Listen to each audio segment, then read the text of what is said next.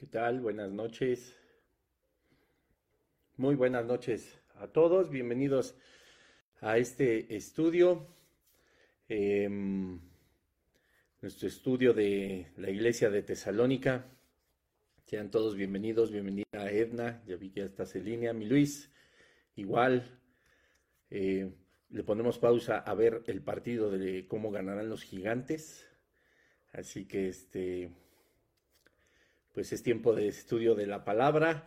Les voy saludando aquí como se van conectando. Qué gusto que estén aquí. A todas las personas que se van a ir conectando también a través del Facebook. Pues recordándoles, por supuesto, que ya tenemos un nuevo horario a partir del día de ayer eh, acá en, México. Ya tenemos eh, un horario diferente a Colombia. Lo cito, pues es que en Colombia tenemos varios seguidores que por la gracia y misericordia de Dios nos pueden ver por allá.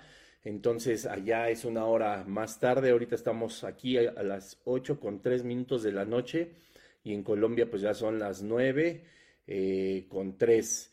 Eh, yo sé que va a ser un poquito más tarde, pero pues eh, ahora sí que los cambios de horarios no, no es que perjudiquen demasiado, solo pues será un poco más tarde en Colombia, aquí en México pues nos quedamos exactamente igual. Entonces, Belén, bienvenida también. Isnielka, hola, qué gusto. Aquí en el Facebook igual.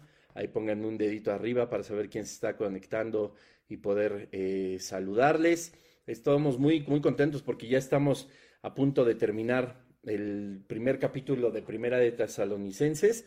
Entonces es, es emocionante porque cada vez se pone, cada vez se pone mejor.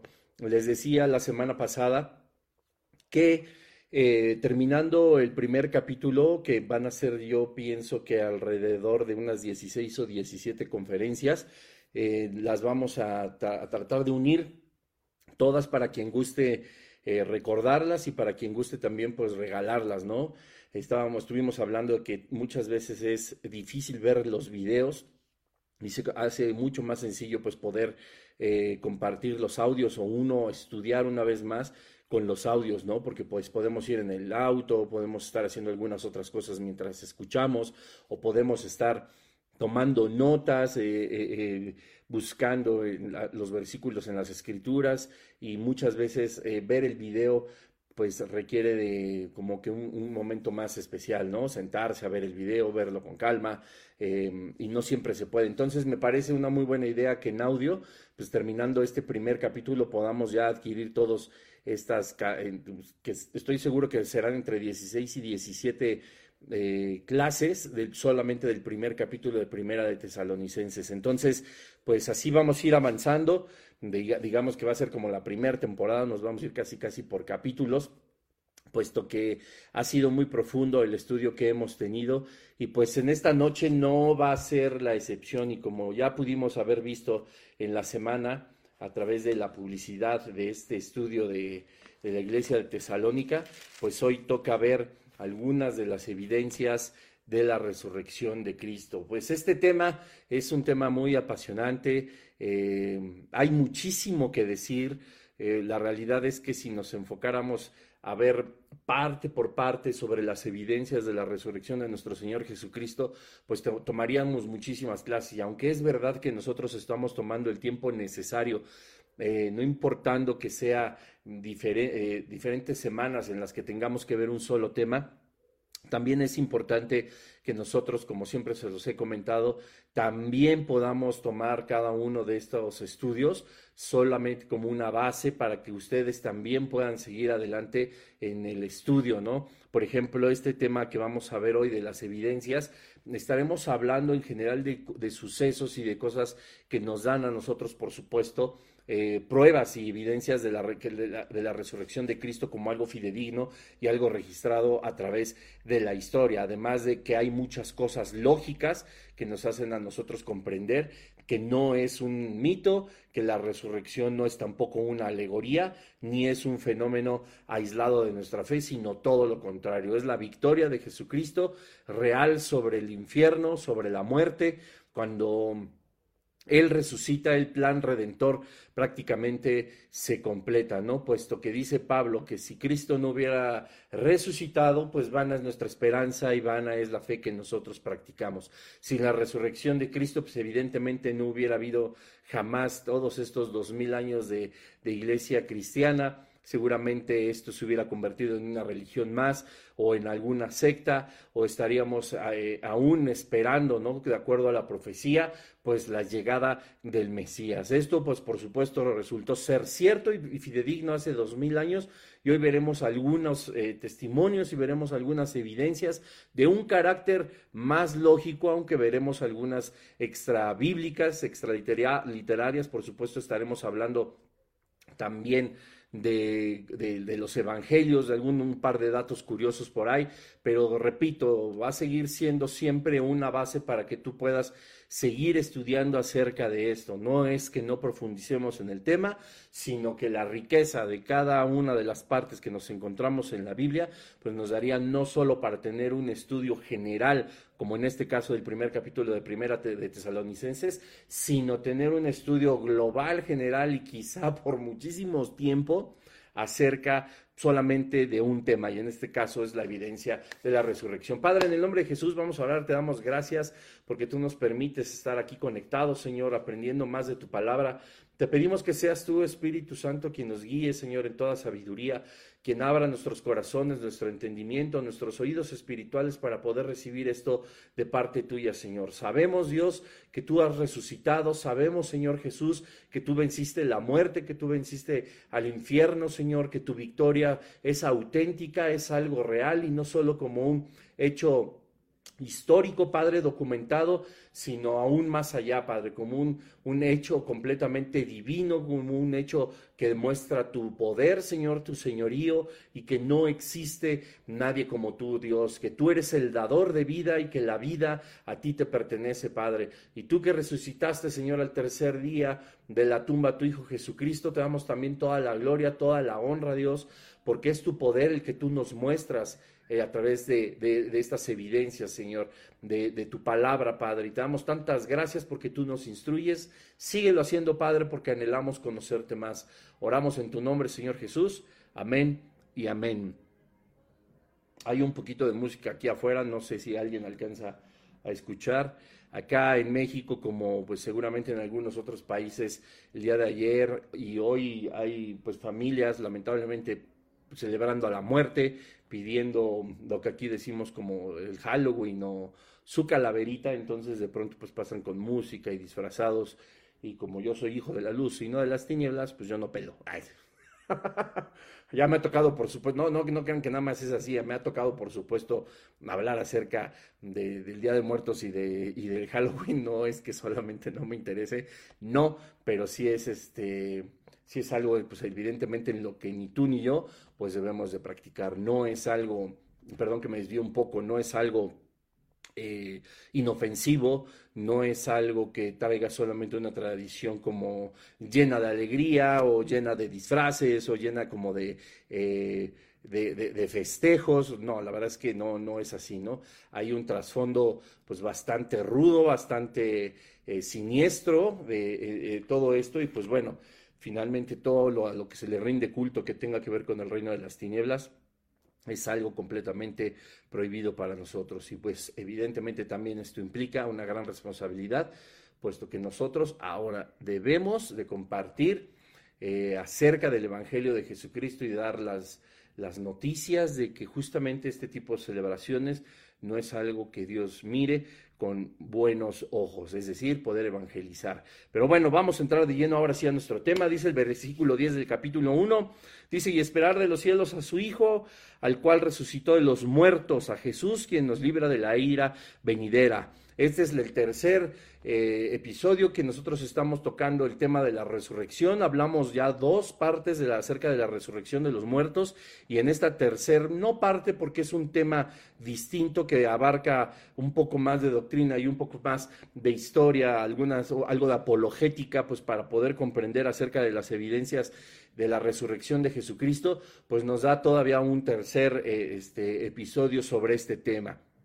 Si es la voluntad de Dios, hoy terminaremos por supuesto con esto y la siguiente semana comenzaremos a hablar acerca de la ira de Dios y con esto concluiríamos el primer capítulo de Primera de Tesalonicenses 1. Y bueno, para irnos un poco rápido, pero sin, sin exagerar, para que todo sea por completo entendido, nosotros eh, siempre hemos platicado acerca de mm, cuatro biografías, por decirlo de alguna forma, acerca de nuestro Señor Jesucristo, de su vida, de su historia, etcétera, que a nosotros, pues como estudiosos de la Biblia, hemos visto en diferentes, en, tanto en nuestros lugares de reunión como en los lugares en los que nosotros con quienes nos discipulamos o estudiado por nuestra cuenta acerca de la veracidad de la Biblia. Entonces es importante entender que si nosotros contemplamos a la Biblia como verdaderamente la palabra de Dios, como algo real y algo fidedigno, como un todo, entonces nosotros sabremos de inmediato que la primera evidencia de la resurrección de Cristo pues está establecida en la palabra de Dios, ¿no? Es decir, si nosotros contemplamos la escritura como la verdadera palabra de Dios, como algo que está establecido y corroborado, que es verdad y que es fidedigno, pues entonces la, la resurrección que es tantas y tantas veces mencionada en la palabra de Dios, sería como la primera evidencia que nosotros tenemos de que Cristo ha resucitado. Hay, por supuesto, testigos como el apóstol Juan que tuvieron, eh, que fueron, eh, que dieron testimonio, perdón, de una forma eh, acerca de la resurrección, pues ellos, como el apóstol Juan, estuvieron presentes y lo vieron con sus propios ojos.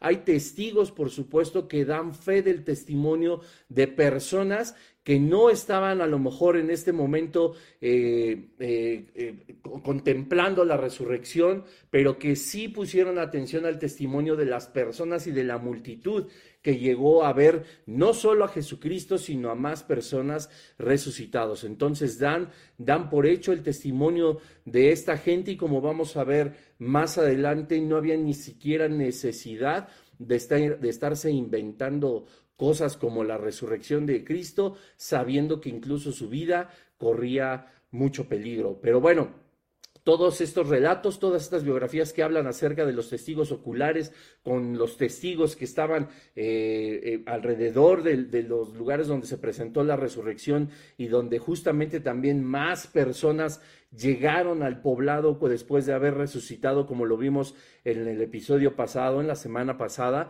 que pues sorprendieron a toda la gente, puesto que conocían a las personas que estaban fuera de los sepulcros, fuera de las tumbas y que habían resucitado. De la misma manera, todos los que conocieron a Jesucristo, no solamente los apóstoles, sino a todos las, eh, a los centenares de personas a los cuales la escritura hace referencia que vieron a Jesús resucitado y con más énfasis, pues dando una evidencia y un testimonio corroborado a, través de estos cuatro evangelios, de estos cuatro relatos que, que conocemos que son absolutamente verdad eh, hablando acerca de cientos de personas que tenían el conocimiento de que aquella persona, aquel gran profeta, para algunos el Hijo de Dios, o para algunos un gran profeta, una persona muy noble, una persona llena de amor, alguien que nunca le hizo daño a nadie, sino que todo lo contrario defendió a todos y sobre todo a los humildes, de incluso los líderes espirituales, le reconocían como alguien que había sido muerto, como alguien que había sido crucificado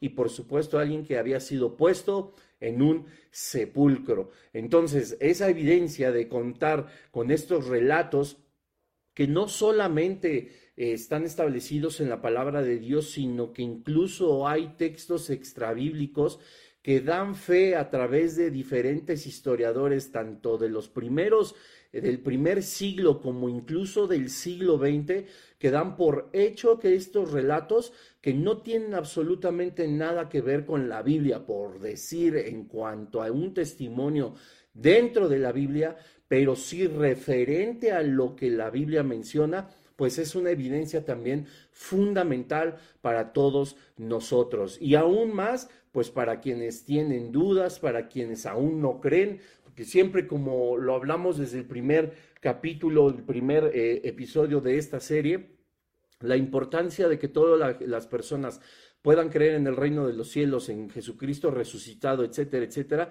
no parte eh, fundamentalmente del decir las cosas que están establecidas en la Biblia, sino de que se crea que lo que se dice que está en la Biblia es verdad, pues la Biblia es una, eh, es la palabra de Dios viva y es real. Entonces de ahí partimos siempre, ¿no? La, la, la, la, gran, una de las grandes barreras que se encuentra dentro del evangelismo, pues es, lo digo entre comillas para quienes nos escuchan, es convencer a las personas de que la Biblia es la palabra de Dios. Y lejos del convencimiento, como cuando alguien quiere convencer a una persona para salir con ella o convencer a alguien para hacer un mejor negocio. Este tipo de convencimiento pues es muchísimo más profundo, es algo en un sentido completamente espiritual que nos lleva a nosotros pues no hacerlo con nuestras fuerzas o con nuestro conocimiento, sino con la dirección y el respaldo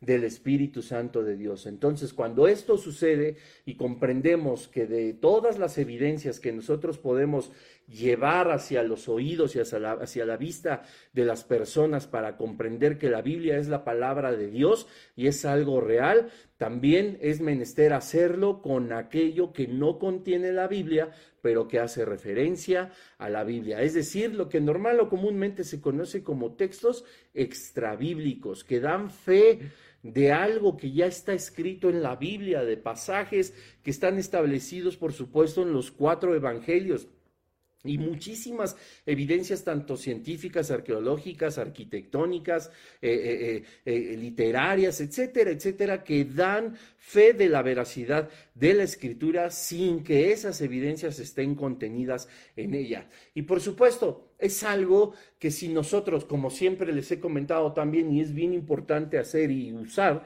la lógica espiritual pues nos dicta que nadie como personas tan importantes como eh, grandes historiadores o cronistas griegos o cronistas de aquella época de los, de los, grandes imperios, no tenían necesidad de mencionar. Todo lo contrario, pudieron haber, por haber dado testimonio, incluso pudieron haber puesto en riesgo su vida por hablar de algo que prácticamente era prohibido, puesto que conocemos que cuando nace la iglesia de Jesucristo, cuando Jesucristo mismo está sobre la tierra, estas mismas personas empiezan a sufrir persecución. ¿Qué interés tendrían, pues, demasiados eh, eh, em, eh, historiadores y cronistas en poder dar testimonio de algo que la misma Biblia habla como la como el testimonio, ¿no? Extrabíblico de la, en, este caso, de la existencia y la resurrección de Jesucristo. Y uno de los textos, pues, más importantes son de los libros de un historiador famosísimo, uno de los más importantes, de los más reconocidos y que tuvo muchísimos, muchísimas crónicas escritas. Eh, y hay, hay una muy importante que habla justamente acerca de la resurrección de Jesucristo y me estoy refiriendo a Flavio Josefo.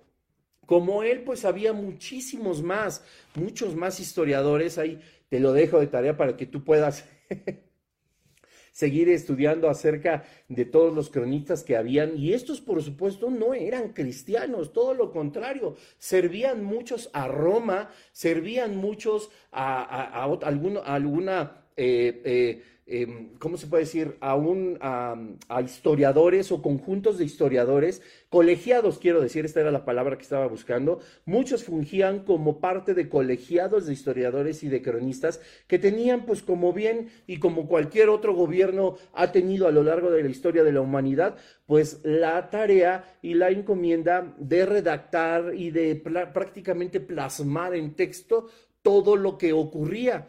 Si tú, por ejemplo, conoces la antigüedad de tu ciudad, de tu país, muchísimos relatos que se tienen acerca de los cronistas, en el caso de México, en el caso de pues Latinoamérica, todos los, los, los códices, todas las crónicas que relataban los conquistadores españoles, españoles perdón, a través de los sacerdotes, a través de los frailes, todos estos monasterios, todos estos eh, conventos que empezaron a tener mucho auge y mucha importancia en el México o en, el México colonial, eh, como en muchos otros lugares, por supuesto, de Centro y Sudamérica Así de esa misma manera como se relataban todos los eventos, daban testimonio de lo que sucedía y es así como empezaban a redactarse pues, prácticamente los libros de la historia. ¿No? Por todas las evidencias que se encontraban, así como en su momento se recopilaron para que con la guía del Espíritu Santo se conformase la Biblia. De esa misma manera, no solo Flavio Josefo,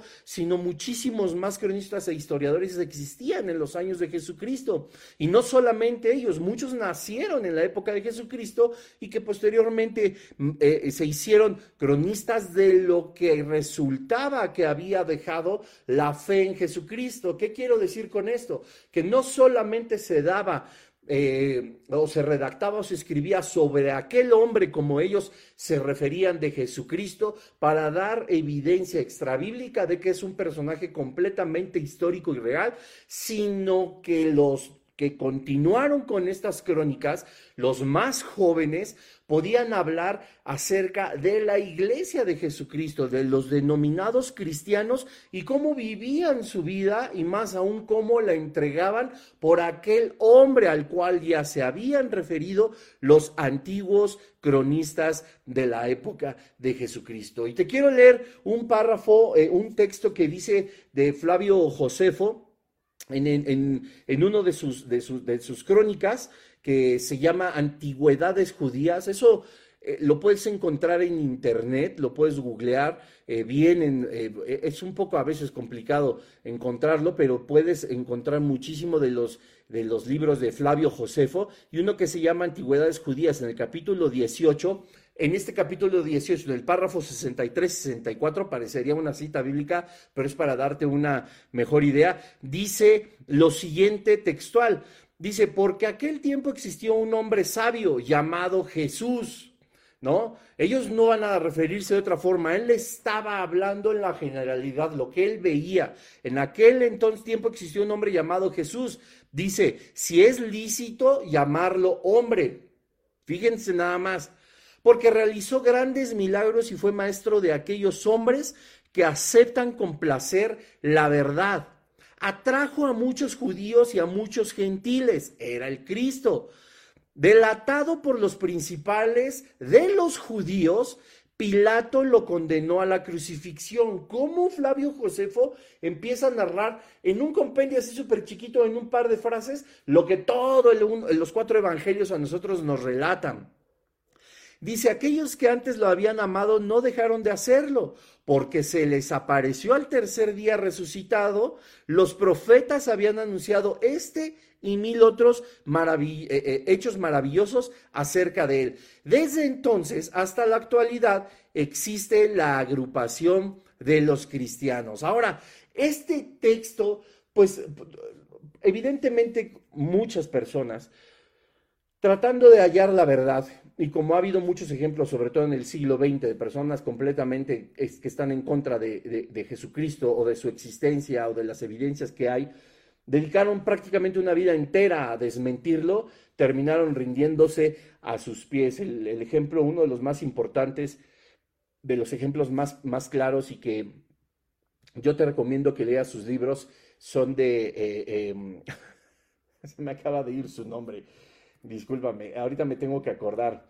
Em, tiene cuatro, tres libros, me parece muy importantes. El, el, más increíble es El caso de Jesucristo. Lee Strobel se llama el, autor. El caso de Cristo, el, caso de la Biblia, el caso del Creador. Esta, esta trilogía, y me parece que hay un cuarto, ahorita se me está yendo también de la memoria, me parece que tiene cuatro libros. Lee Strobel fue un es un periodista que trató de desmentir por completo el Evangelio, como muchos han intentado hacerlo, y es uno de los, más, eh, de los ejemplos más recientes y más claros con evidencias muy contundentes de todo lo que él encontró para destruir la escritura y que lejos de lograr hacerlo terminó convenciéndose, convenciéndose por completo de que no era, eh, no que no era ninguna mentira, de que las religiones, de que las, las sectas, de que las personas, la corriente espiritual que siguen no tenía absolutamente nada que ver con la verdad, sino que Jesucristo, el cristianismo fue lo que lo llevó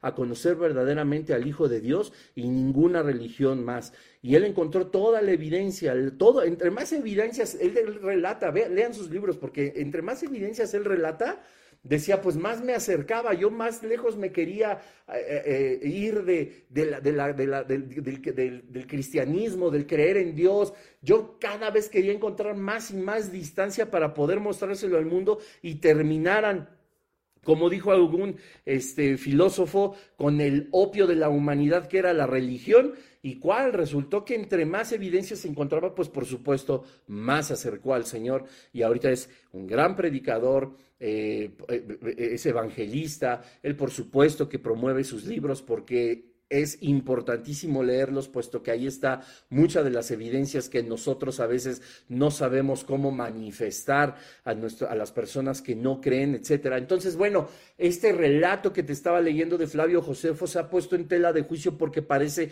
muy pretencioso. Pero pues la realidad es que él estaba relatando lo que escuchaba de la gente, lo que también en algún momento él como testigo, él no le contaron lo que decían las personas, sino él estaba apuntando en este libro de antigüedades judías lo que él oía de las personas y hablaba, y, lo voy a leer una vez más, dice, por aquel tiempo existió un hombre sabio llamado Jesús, si es lícito llamarlo hombre, pues aquí ya está de una forma implícita que él estaba hablando de lo que se consideraba como el Hijo de Dios. Por eso pone que si es lícito llamarlo hombre, porque lo pondría él incluso en duda. No porque fuera creyente, te lo repito, él no creía en esto, él no, creía, no tenía un, una Torah en sus manos, él no, él no hacía absolutamente nada de esto, él, relataba, era un cronista, dice, porque realizó mil,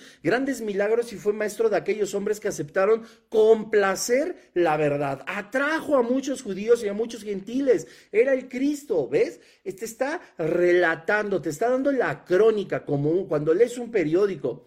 Aquellos que antes lo habían amado no dejaron de hacerlo.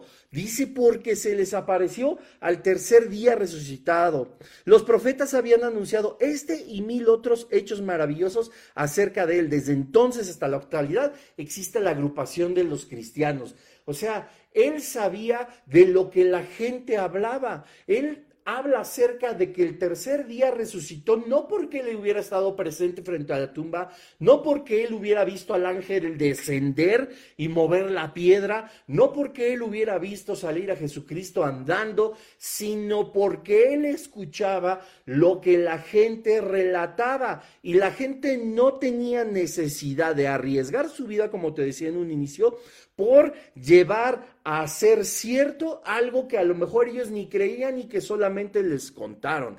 ¿Y qué evidencia nos da aún más? Y te repito, es extra bíblica. Esto es algo que no está en la Biblia, pero que da testimonio de todo lo que relata la Biblia. Y aún más a fondo, que es qué tan importante es que Flavio Josefo pudiera atender a las palabras de la gente que le rodeaba y que estaban en la época de Jesucristo y en esa región, hablando de eso como un hecho dado como un hecho histórico, pero no solo histórico, sino verdadero porque él lo relata con esa forma. Y, retomo un poco lo que empiezan a decir acerca de que eso se puede tomar como algo muy ventajoso, de que Flavio Josefo lo escribió o algún cristiano le metió la mano a los testimonios de, de Flavio Josefo etcétera, etcétera, para que nosotros pudiéramos estar hablando como estamos hablando ahorita acerca de la resurrección, eso es una mentira. Y aunque hay muchos teólogos que sostienen que ese escrito no es verdad,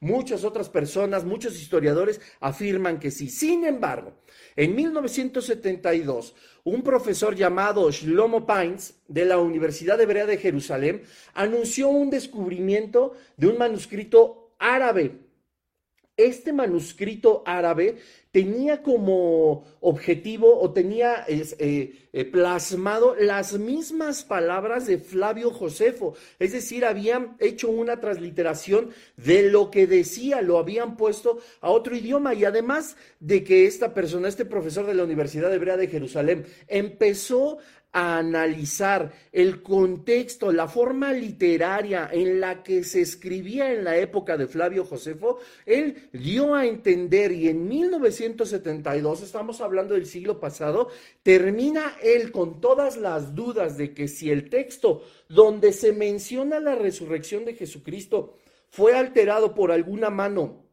que fuera cristiana para poder tener una evidencia extrabíblica sólida, fue completamente desmentido por este profesor. Y el texto que decía de esta manera, en este tiempo, fíjense la gran diferencia, porque el primero decía, en aquel tiempo, en este tiempo, dice, existió un hombre de nombre Jesús, su conducta era buena y era considerado virtuoso Muchos judíos y gente de otras naciones se convirtieron en discípulos suyos.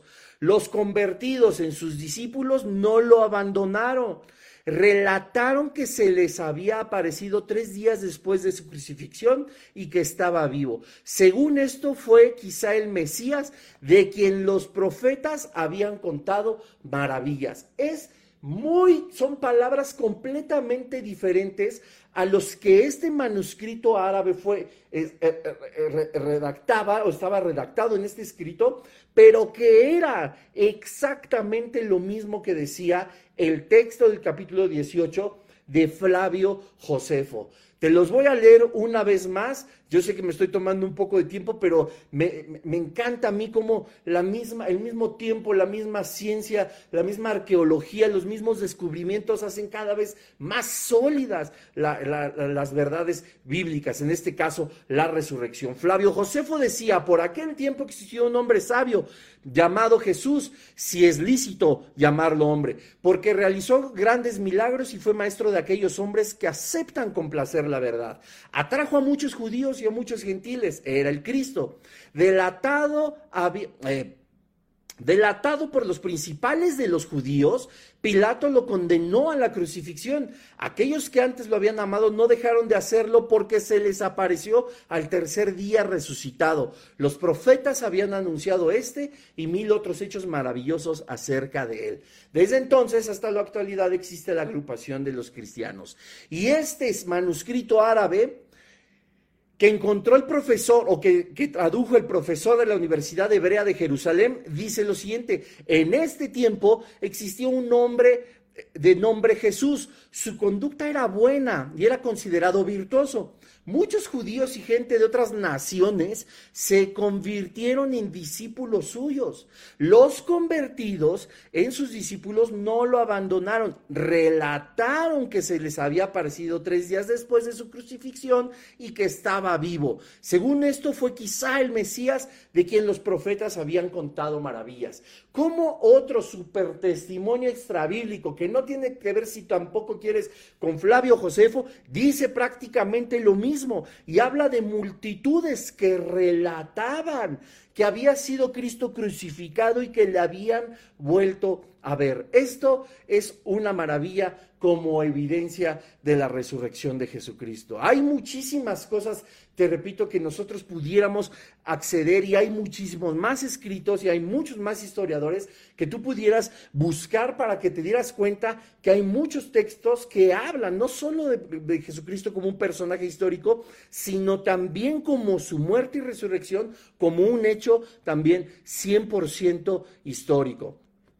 Otra de las evidencias que a mí me gustaría tocar y que es de una forma, pues, tengo que decirlo, muchísimo más lógica, es acerca de todos los testigos y todos aquellos que dieron su vida por Jesucristo y por su fe. Muchos de los principales testigos y que fueron eh, testigos oculares, de los que hablaron incluso con Jesucristo después de resucitado, muchas de las personas que estuvieron en contacto con Él, muchas de las personas que dieron fe de que Él estaba vivo y lo acabo de ver y es el Mesías, es nuestro Maestro, Él viene, como decía María y María Magdalena, y le dijeron, a, ve a los apóstoles y Pedro y así de, es en serio, lo vimos y ellos también lo vieron y Tomás lo vio. Y acuérdense que Tomás pues dice, no, bienaventurados los que creen sin haber visto, tú por qué has visto crees. Y Tomás dice, hasta que yo no ponga mi dedo dentro de los hoyos de sus clavos, de, la herida de su costado, yo no creeré. Y cuando Jesús también aparece a los apóstoles y le dice, a ver Tomás, órale, la Biblia no dice que lo toca, pero le dice, pon tu dedo para que veas que soy real.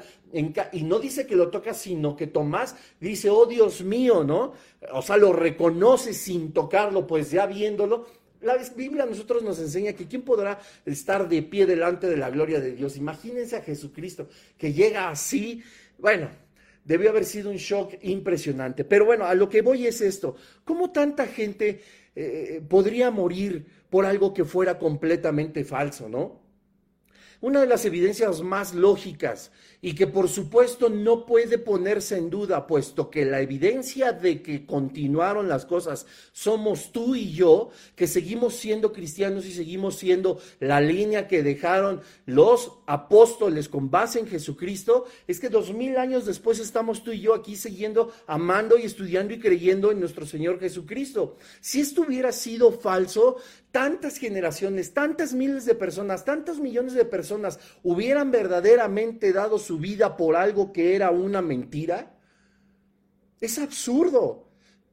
Es completamente absurdo. No puede haber algo que haya perdurado dos mil años y que haya costado integridad, beneficios, vidas humanas, maltratos, persecución, tortura, ejecuciones, o sea, volver mártires a todas las personas que a prácticamente todas las personas que le vieron con sus propios ojos fueron completamente asesinados. Si ellos hubieran dicho, "No, bueno, la verdad es que sí, todo es una mentira, queríamos sacarle dinero, como somos de somos de la familia de los Maldonado del siglo primero, este, somos de los, de los alucinados de, de parientes de Ana Méndez del, del, siglo primero, etcétera, etcétera, ahí hubieran dicho, no, no, ya, ya, no me, ya no me tortures, ya no me quemes, ya no me apedrees, ya no me crucifiques, ya no me golpees, ya no me hieras, es falso, Verdaderamente a Cristo sí se lo robaron porque todos reconocían, no había quien no reconociera que Jesucristo había sido crucificado y había puesto y había sido puesto en un sepulcro. De eso a nadie le quedó nunca duda. Tú no vas a encontrar en la escritura que alguien dudara de la muerte de Jesucristo y de que estaba en el sepulcro. Todo el problema viene de la resurrección. Pero entonces todos hubieran puesto su vida verdaderamente por esa mentira esos padecimientos y esos sufrimientos que en serio fueron atroces por una mentira, ¿cuántas mentiras nosotros podemos soportar? Y bueno, no soportamos una, nos, nos pueden llegar a sacar la verdad hasta con una mirada así, de esas acusadoras. ¿Cómo podríamos seguir mintiendo en algo tan imponente a costa de nuestra vida? Y ahí está la prueba de los doce apóstoles o todos los apóstoles. Bueno, Judas, no. Pero ellos fueron martirizados por su fe, ellos que fueron testigos oculares, usando una evidencia de la resurrección de Cristo de una forma lógica, estamos hablando de 12 personas que estaban completamente enfermas mentalmente, que estaban completamente manipuladas en la psique, que eran prácticamente esquizofrénicos o amantes del dolor o amantes de la persecución o amantes de los golpes, puesto que si no eran así, ¿Qué otra razón podrían tener para sostener la verdad tan absoluta de la resurrección de Cristo? Mateo fue martirizado en Etiopía, fue asesinado a, punta de espada. Marcos murió en, Alejandría también después de ser arrestado y fue arrastrado por caballos hasta que se muriera. Lucas fue ahorcado. Juan enfrentó un martirio, pues obviamente sabemos que Juan fue el único de los apóstoles que no murió como mártir, pero fue torturado antes de que lo enviaran a la isla de Patmos. Fue hervido en, no, bueno, le hicieron de todo, ¿no? Había tortura para ellos. Este, Pedro fue crucificado, como todos sabemos, de la forma, eh, con una cruz invertida, en una forma, pues, según, como de X, y finalmente, pues, es una muerte horrible la, la crucifixión. Este, quiero leerte un poco qué dice acerca de Santiago. Aquí dice Santiago, el líder de la iglesia en Jerusalén fue arrojado a más de 100, escucha esto, por favor, fue arrojado a más de 100 pies de altura hacia abajo desde el pináculo sureste del templo, cuando se negó a a negar su fe en Jesucristo. cuando descubrieron que sobrevivió a 100 pies de altura la caída, fueron todavía y lo mataron a golpes con un garrote. O sea, hay un dato curioso aquí que hablan que desde el pináculo de este templo es el mismo pináculo donde Satanás había llevado a Jesús durante la tentación. O sea, imagínate la altura. Y así Santiago y, y, Andrés y Tomás, que fue apuñalado también, Judas, que fue asesinado con las con flechas, este, todos, todos, todos, todos padecieron por no negar a Jesucristo. O sea, la realidad es que ponte a pensar, ¿no? ¿Cómo podrían soportar todo eso por algo falso, por algo que no hubiera sido verdad? Te repito, no había duda de que eh, la muerte y el depósito del cuerpo de Jesucristo en la tumba, no había duda de eso sino de la resurrección.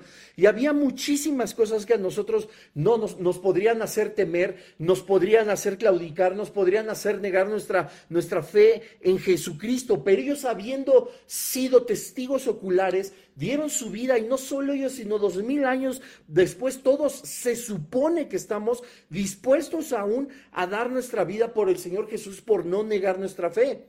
¿No? Hay algunos que se sienten ofendidos con esto y porque creen que darle un, respiro o darle como un break a la tradición o al mundo, eh, dando lugar a la muerte o dando lugar a tradiciones paganas o negar con su testimonio o por vergüenza a Jesucristo es algo que no es mal visto para delante de los ojos de Dios y verdaderamente eso es un error, porque no podemos nosotros pensar que el tomarnos ese respiro, ese, ese famoso qué tanto es tantito, no ofende al Señor. Por supuesto que lo ofende. Nosotros somos o no somos. Por supuesto que Dios también conoce nuestras debilidades, conoce que nos podemos llenar de temor. Estoy seguro que hubo mucha gente que es salva y que en su momento, en un momento tan, tan doloroso y tan lleno de temor, quizá pudo haber negado a Jesucristo y que a lo mejor, evidentemente, siendo hijos de Dios, no perderán la salvación, pero muy posiblemente entrarán al reino de los cielos con la cola entre las patas, como hicimos en México. Y si no me crees, pues ahí lo tiene, ahí tienes a Pedro, ¿no? Pedro evidentemente no había muerto, pero cuando Pedro niega, niega tres veces a Jesucristo, es el peor martirio que él pudo haber sufrido. Lo que hizo cuando reaccionó y que Jesucristo ya le había dicho, me vas a negar, me vas a negar, me vas a negar. Y cuando lo niega tres veces y canta el gallo, dice la escritura que Pedro tenía un llanto, un dolor en el pecho, era algo completamente amargo, un arrepentimiento dolorosísimo por haber hecho eso, por haber negado su fe en Jesucristo. Y él pudo finalmente arrepentirse, ¿no?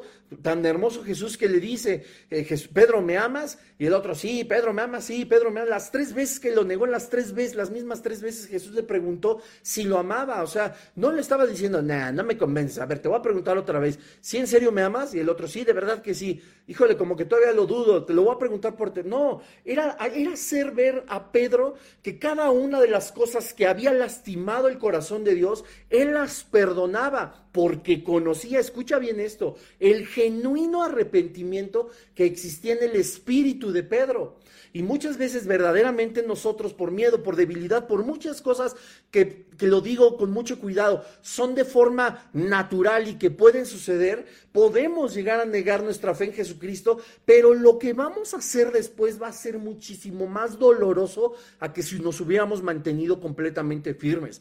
Dice el apóstol Pedro en la, en, la carta a los romanos que el, el sufrimiento de este siglo no se compara con las glorias de la vida venidera, que así tan glorioso va a ser eh, eh, la manifestación de la gloria de Dios en nuestras vidas si nosotros verdaderamente padecemos por Jesucristo. Y esto lo entendían evidentemente no solo los doce, sino todos los discípulos que fueron martirizados por la fe en Jesucristo y no negarlo. Esto además de que está establecido en la escritura cómo es que llegan a morir, cómo es que son mártires, cómo es que son arrojados como conocemos de parte también histórica a los cristianos, a los leones, para divertirse, muertos a filo de espada, a golpes, e, expuestos al vituperio, a tantas cosas que Jesús ya había eh, eh, profetizado acerca de todos los que somos sus seguidores, no tuvieron la posibilidad de negar su fe por una mentira. Es absurdo. Esta es una de las evidencias más sólidas, puesto que dos mil años después, te repito, estamos tú y yo sin negar la existencia de nuestro Señor Jesucristo, ni negar la fe en Él y mucho menos su resurrección. Nos costaría la vida donde estoy seguro que estás tú y donde estoy yo, gracias al Señor que no estamos sufriendo persecución, ni nos cuesta la vida para poder hablar libremente acerca de todo esto. Pero hay otros lugares donde, créemelo, en este siglo, en esta hora, en este momento están sufriendo persecución. Hay dos libros súper impresionantes que se llaman Locos por Jesús. Está el volumen 1 y el volumen 2. Estos libros tienen relatos hiper breves. Algunos son de media página, algunos son de una hoja y una página o tres páginas, muy breves. Y habla de testimonios impresionantes de aquellos que se negaron a rechazar la fe de Jesucristo y les costó la vida. Locos por Jesús, te los recomiendo. Y cuando veas y entiendas de qué se trata y cómo es una evidencia sólida de la resurrección, el entregar la vida puesto que ellos lo vieron, nos vamos a dar cuenta que nosotros no somos tan radicales por tener nuestra playerita cristiana. Nosotros no somos radicales porque no nos da pena leer la Biblia. Qué bueno que podamos hacerlo, qué bueno que podemos dar testimonio, pero eso no es ser completamente radical como para entregar tu vida por Jesucristo. Ojalá que a nosotros nunca nos toque, ojalá que Dios no nos ponga en esa situación, pero si es así, nos va a tocar vivir lo que predicamos. Qué cosa tan tremenda. Y bueno, vamos a ir adelante. No me quiero atrasar. Hay más cosas de las que me gustaría hablarte, pero te quiero hablar de una última como una evidencia también que es importante y que para mí ha formado siempre un parteaguas en cuanto a la vida en el cristianismo y en el judaísmo. Si nosotros, y yo sé que cuando somos jóvenes espiritualmente nos preguntamos muchas veces, pues, ¿por qué siendo el pueblo de Israel eh, Israel y los judíos, y siendo que Jesús estuvo ahí, ¿por qué carambas no creen? ¿No? Porque el judaísmo no cree en Jesús. Eh, si no lo sabías, pues ya lo sabes. Entonces, es bien importante que nosotros eh, sepamos qué, qué, pues qué fue lo que sucedió, ¿no?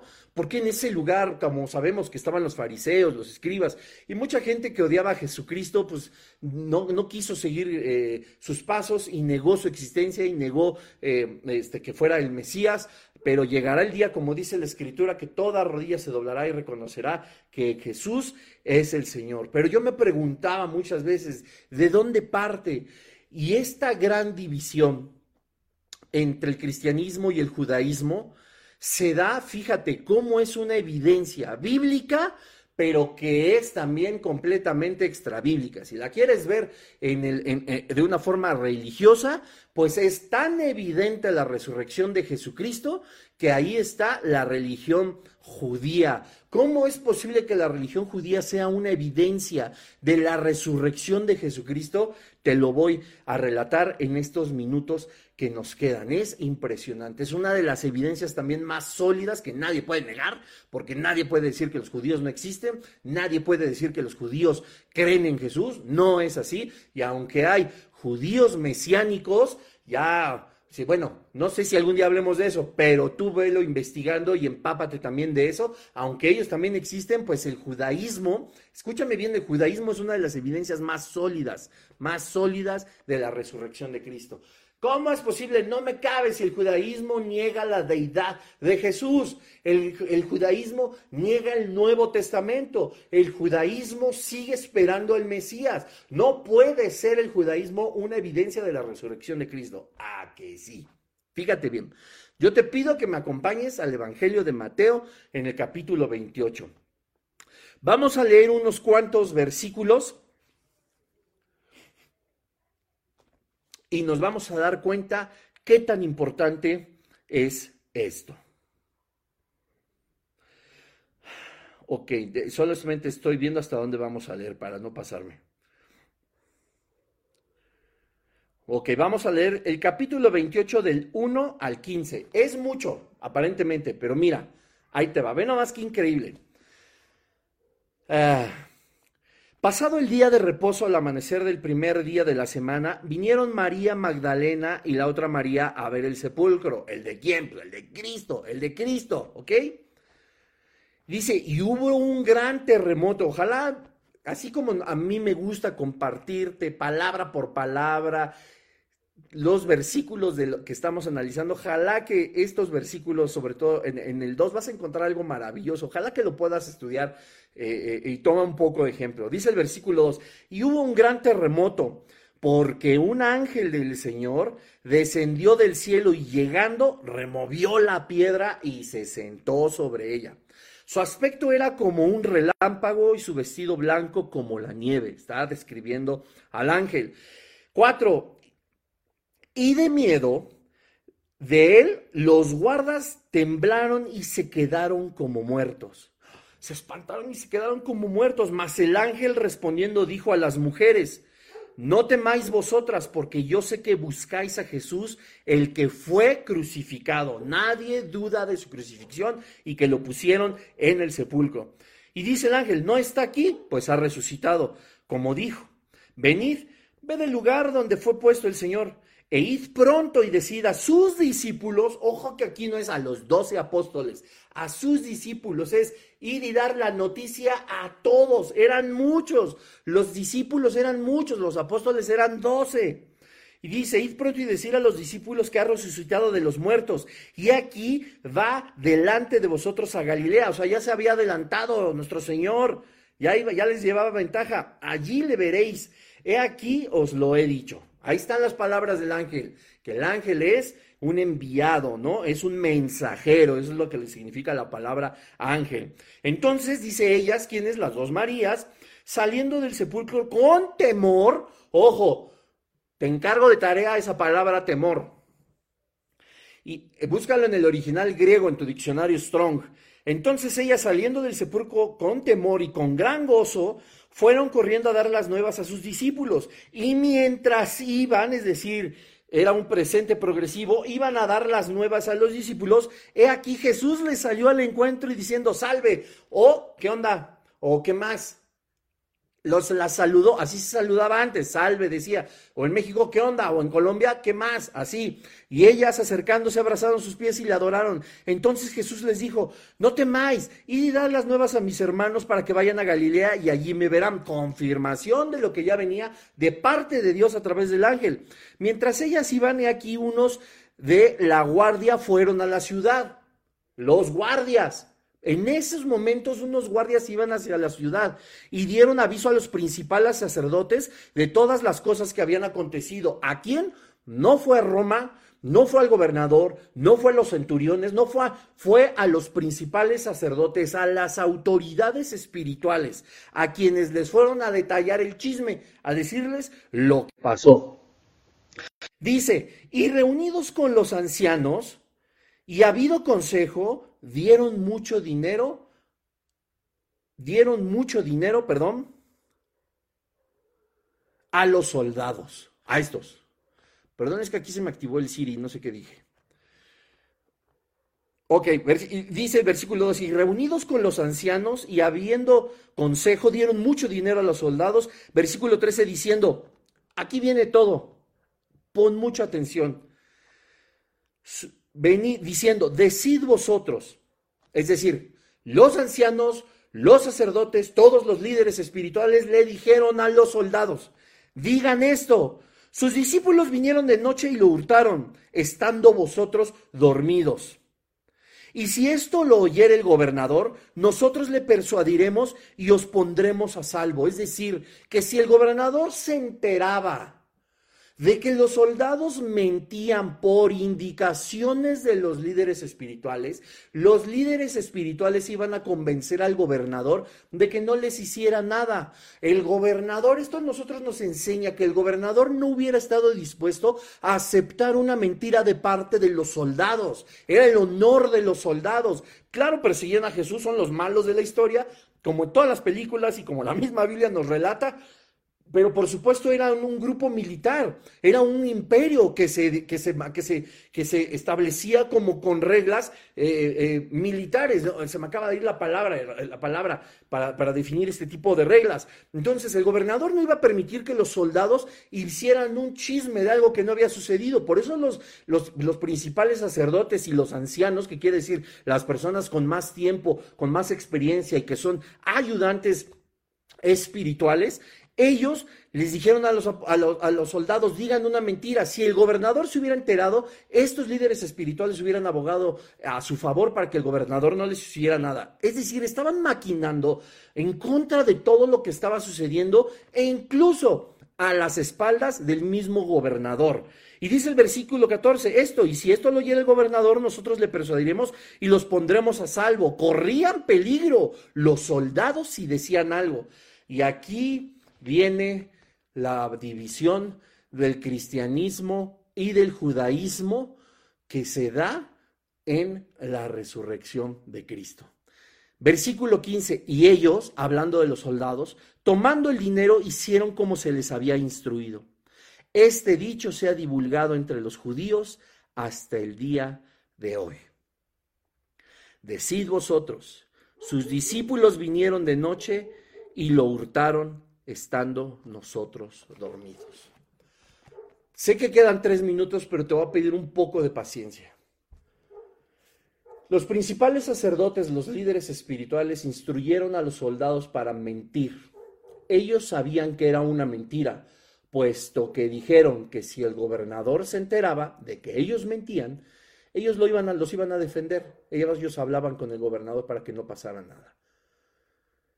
Y de ahí, como dice el versículo 15, los soldados fueron a distribuir, a expandir esta mentira de que se habían los discípulos robado el cuerpo de Cristo. Y esa mentira permanece, como dice la Escritura, hasta nuestros días. Quiero que reflexiones en que aquí es justamente donde se parta entre los que creyeron en la resurrección y los que no creyeron. Y aquí es donde se divide el cristianismo del judaísmo. Pero lo más triste de todo ¿Qué necesidad tenían los líderes espirituales de dar instrucciones de que mintieran si verdaderamente Jesús no era el Hijo de Dios y no había resucitado? ¿Qué te quiero decir con esto? Que todos los líderes espirituales reconocieron que había resucitado. Reconocieron que no sabían cómo el cuerpo ya no estaba en el sepulcro. Ellos reconocieron que la tumba estaba vacía y es por eso que decidieron mentir. Qué evidencia tan impresionante. Es maravillosa la palabra de Dios, cómo nos da a nosotros a entender absolutamente todo. Y aunque hay muchísimas más evidencias, como te he dicho, y ojalá que puedas estudiarlas poco a poco, esto que platicamos hoy y esto final, esto último, es algo maravilloso que está de forma explícita en las escrituras. No supieron qué sucedió con el cuerpo de Cristo. Decidieron mentir. La mentira, como dice el versículo 15 de Mateo 28, sigue hasta nuestros días. El cristianismo y el judaísmo se dividió por la resurrección, una evidencia súper poderosa de la resurrección de Jesús. Y quiero terminar con un dato curioso. Dice el Evangelio de Juan en el capítulo 20, Con esto terminamos. Dame un par de minutitos. En el versículo 7. Bueno, desde el versículo 6, relatando, por supuesto, la resurrección de Cristo. También dice el versículo 6 de Juan 20. Luego llegó Simón Pedro tras él y entró en el sepulcro y vio los lienzos puestos allí, los lienzos con los que se cubrían, ¿recuerdas? A, los muertos, como los lienzos de Lázaro también cuando resucitó. Siete, Ve nada más este versículo 7. Y el sudario que había estado sobre la cabeza de Jesús, no puesto con los lienzos, sino enrollado en lugar aparte. Y me puedes decir qué, estos versículos que brincan y te lo leo una vez más. Llegó Simón Pedro tras él y entró en el sepulcro y vio los lienzos puestos ahí y el sudario que estaba en estado sobre la cabeza de Jesús, que habría estado sobre la cabeza de Jesús, no puesto con los lienzos, sino enrollado en un lugar aparte. ¿Qué, qué, tiene que ver? Cubrían todo el cuerpo con lienzos, pero había un sudario, había un lienzo que era especial con el que se cubrían los muertos. No solo a Jesús, a todos los muertos en aquella época. Entra Pedro y ve los lienzos ahí aventados, como cuando avientas tú la toalla y te sales de, de, de la regadera, así. Pero dice, el lienzo que estaba sobre su rostro estaba no sobre los lienzos aventados, sino en la cabecera, acomodado, enrollado. En la época de Jesucristo, en el judaísmo, cuando los siervos le hacían de comer a sus dueños, a sus amos, y el amo de pronto tenía que levantarse de la mesa, usaba siempre una frazada, un, pañuelo, usaba como esta servilleta que nos ponen en los restaurantes en las piernas.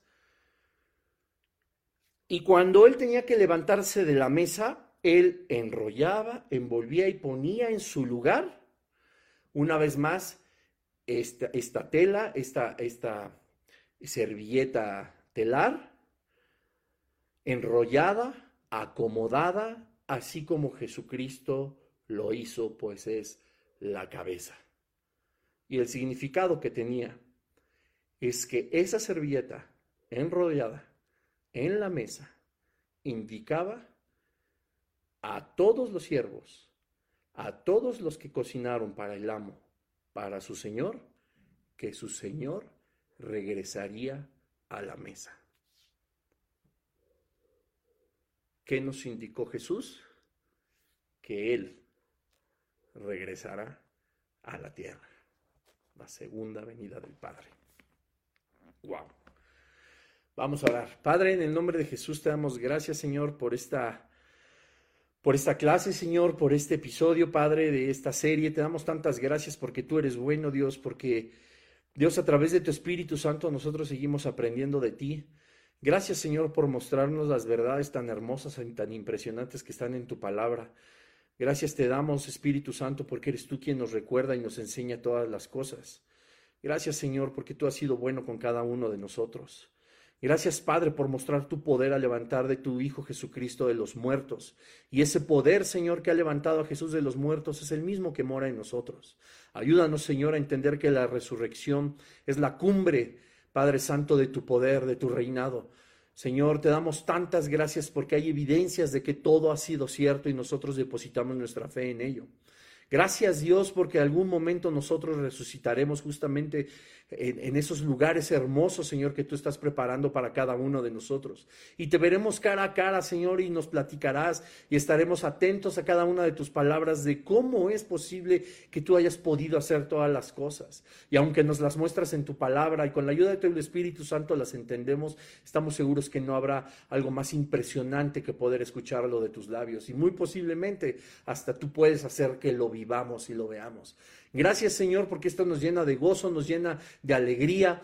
La resurrección es un hecho sin precedentes, Padre, un hecho que va a ser también en, en, estas próximas resurrecciones de todos los que somos tus hijos, Padre, va a ser algo que nos llena de expectativa, que nos llena de alegría, que nos llena de gozo, Señor, y que sabemos que solamente esto puede provenir de la verdad, de aquel que es el dador de vida, del único Rey, del único Dios del real, del verdadero. Te amamos tanto, Señor Jesús. Gracias por tu palabra y gracias por este episodio. Bendícenos, Señor. Danos una noche de paz, de descanso en tu presencia, Señor. Que nuestro espíritu y nuestro corazón esté abierto toda la noche, aunque nuestros ojos cerrados, nuestro espíritu abierto a ministrar tu nombre. Te damos tantas gracias, Señor, y que todo esto sea para tu gloria. En tu nombre oramos, Señor Jesús. Amén.